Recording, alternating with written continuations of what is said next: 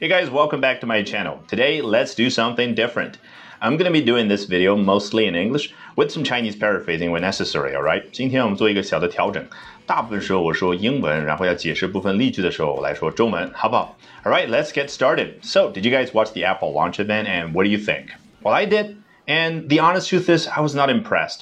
As it turned out, I'm not alone, actually. There were hosts of other people out there on the internet who happen to share a similar view. So today, we're going to be taking a look at some of the most upvoted ones on YouTube. Let's start with the first one.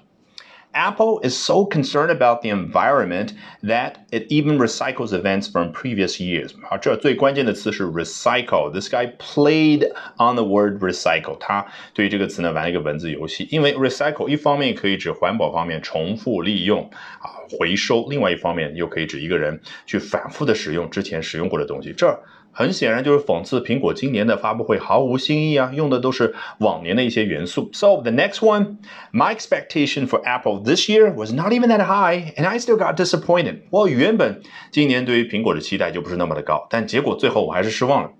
It took a second or two to to be able to fully appreciate the humor in this, right? 啊，你要花一两秒钟的时间才能够反映出来，哎，这个搞笑、这个幽默的地方在什么地方？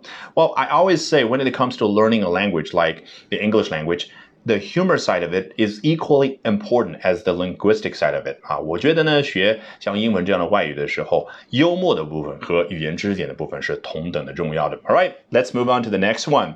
Feels like the one more thing is dead. One more thing is a kind of catchphrase used by Apple executives like Tim Cook before introducing the most important product of the day, the most important product of the annual launch event. 啊，One more thing，可是 Tim Cook 啊这样的苹果高管会去推出全新的最重要的那款产品之前会说的那句口头禅一般的话，但今年呢，我们没有听到。他继续说道：“Nice upgrades, but nothing that actually shocked like a new device。”啊，总的来说，各种产品啊，功能的这种升级都挺好的，但是呢，并没有一款全新产品带给我们那种震撼的感觉。All right, next we're going to take a look at the last, but certainly not the least one. Apple events are now so bland.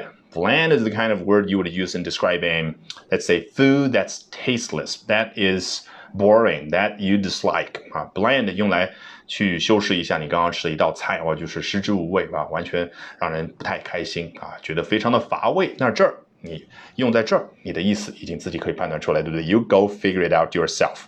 Steve Jobs used to be different and human. It was like talking to someone you know. This is like listening to an AI assistant reading some script He makes a comparison between what it was like with Steve Jobs and what it is like with Tim Cook 啊，这个网友呢就把苹果在乔布斯时期的样子和现在库克时期的样子进行了一个对比。他说，乔布斯那个时候啊，做发布会的时候就好像 talking to someone you know，好像和一个你知道的人在那儿聊天，就好像是知己一般的。而现在呢，这帮子高管就好像人工智能在那儿读稿子一般的 reading some script。